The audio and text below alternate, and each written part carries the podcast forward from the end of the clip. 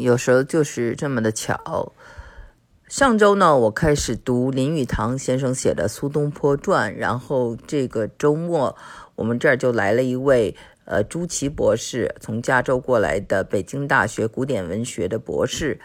嗯，他呢做了一个讲座，讲的就是啊苏东坡的人生，我觉得非常的巧合。嗯，那么我想就是说，我们谈美国的生活，为什么要谈苏东坡呢？啊，这是一个北宋的词人哦，那他跟我们现代的一个非常后现代的呃信息高速公路、网络、比特币这个世界有什么关联呢？嗯，非常有关联。首先呢，我对他感兴趣，是因为这个，你看啊，嗯，非常有意思，嗯。林语堂呢，他是中英文写作，所以他对西方社会非常的了解。大家知道他是哈佛大学的比较文学的硕士，还有德国莱比锡大学的文学博士，所以呢，他对西方文文学和这个本身的他自己的这个中文的造诣都很高。嗯，那我们看啊，他写的这个西方的英文的这个传记，他写了两个人的，一个是 Lady 武武则天，还有一个就是 The Gay Genius，就是讲的是啊我们的天才苏东坡。那么，呃，从呃西方人的角度，或者从美国人的角度，我们来看哈，就是。苏东坡是是一个士大夫阶层的中国古人，但他身上却有着非常多的普世价值，也是西方人为之而称道的。那在这一点上呢，嗯，林语堂呢是描绘的非常的精确。他说苏东坡是一个秉性难改的乐天派，啊，乐天对吧？就是非常的。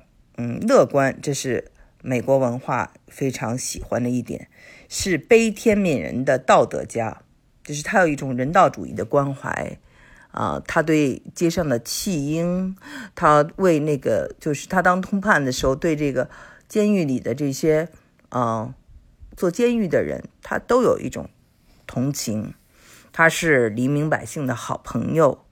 是散文作家，是新派的画家，是伟大的书法家，是酿酒的实验者。那么实验，对吧？创新，然后又会享受生活，是工程师。哦，我之前节目讲过，中国的这个文化里没有像西方的，尤其像美国的文化这么，呃，就是重视工程师啊，水利，还有这个怎么去除，呃，这个去去。除这个呃蝗虫啊，很多事情啊都是需要一种科学知识。那苏东坡不仅光是一个文人，在这方面他也下了很多的功夫。他甚至呢也研究中草药，是假道学的反对派，是瑜伽术的修炼者。是佛教徒，是士大夫，是皇帝的秘书，是饮酒成瘾者，是心肠慈悲的法官。对呀，他还做过法官，是一个心肠慈悲而非常公正的法官，那也是非常让人尊敬的。大家知道，在这个美国，这个大法官是非常让人尊敬的哈。所以呢，他还是一个政治上的坚持己见者，就是一个意见者，最后还被下了。监狱，大家知道，从一个皇帝的秘书、礼部尚书，礼部尚书就是一个啊部级官员，对吧？还有这个翰林学士，最后被也就是关了监狱。那人生的起起落落，确实就反映了他是一个坚持己见的这么一个呃嗯政治家，是月下的漫步者，是诗人，非常浪漫。这个人不是活得很实际，他是有自己的思想，有自己的浪漫主义 （romanticism），对吧？还有一个是生性诙谐、爱开玩笑的人，就他很有幽默感。林语堂又说了：“可是这些也许还不足以勾绘出苏东坡的全貌。我若一提到苏东坡，在中国总会引起亲切敬佩的微笑。也许这话最能概括苏东坡的一切了。苏东坡的人品。”具有一个多才多艺的天才的深厚、广博、诙谐，有高度的智力，有天真烂漫的赤子之心，正如耶稣所说，具有蟒蛇的智慧，兼有鸽子的温柔敦厚。在苏东坡这些方面，其他诗人呢是不能望其相背的。这样的品质呢，是天地问的凤毛麟角、不可数见的。而苏东坡正是此等人，他保持天真淳朴，终身不渝。所以你看啊，这个林语堂。对苏东坡的评价非常的高，而且呢，他是用普世价值解释了这个人为什么是他认为自庄子之后非常伟大的一位啊中国的士大夫。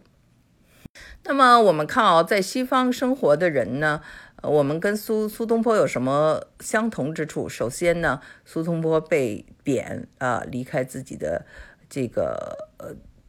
地方哈，都最最远去到了海南、岭南哈，呃，那就是我们当然不是说是被贬，但是凡是出国离开的人，都是一种自我的放逐，就是我们可能离开一个文我们自己本身的文化核心，这个文化核心在苏东坡当时可能是开封。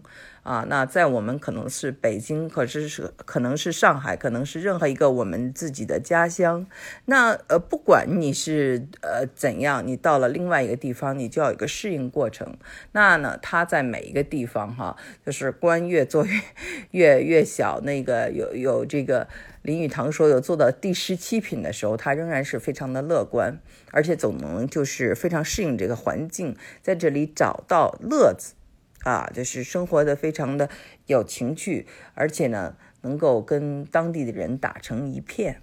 这个呢，我觉得对任何嗯到海外生活的人呢，其实都是一个启示。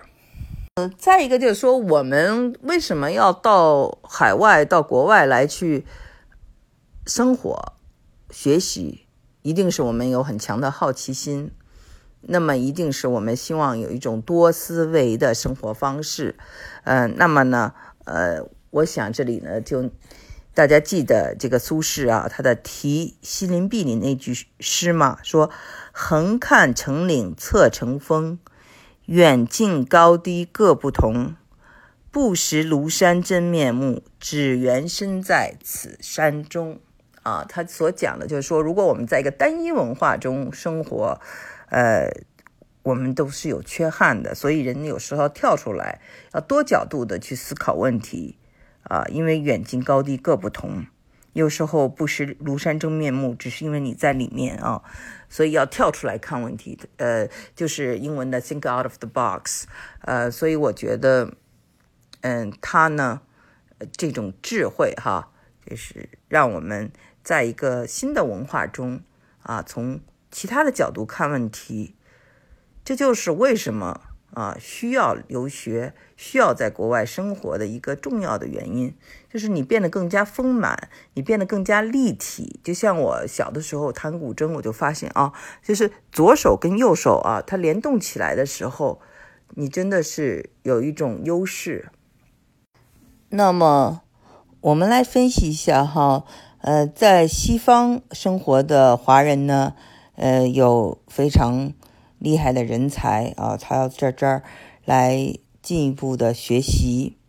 嗯，还有呢，就是可能在中国社会中竞争中呢失败了，或者说有些失望了，因为他不是那么具有竞争性，所以他想在呃美国或者在西方呢过一个小日子啊，就是小富即安这样的人也很多。还有的呢，我说过，就是有一种很大的好奇心，想对这个世界多一点了解。所以呢，各式各样的人呢，他们来到西方学习生活。那么，我们说到有一群他不喜欢竞争，或者在中国的社会中啊激烈的这个竞争中呢，他已经就是退下来了，或者是你不管是他是不屑也好，也是他竞争失败了也好。那么他到了这个美国，感觉好像没有那么大的这种压力，或者没有那么大的竞争啊。因为说真的，在美国社会，华人要到这个竞争的这个圈层里面哈，不是件容易的事情。有的人说啊，说美国人真的是很简单，也很好打交道，那是因为你没有进入他的这个呃利益分享的这个圈层里啊，你就是远远的在那里，当然没有人会跟你争什么，因为你你有什么可争的？他能从你跟你争什么呢？对吧？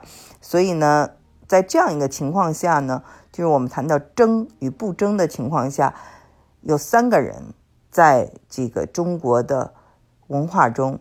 显得特别的重要，给人一种心灵的抚慰。第一就是庄子，第二就是陶渊明，第三就是苏东苏东坡。所以你能理解了这三个人，他们都是一种退一步海阔天空的这种心态，然后能看到这个在西方呢，就是呃生活的这种。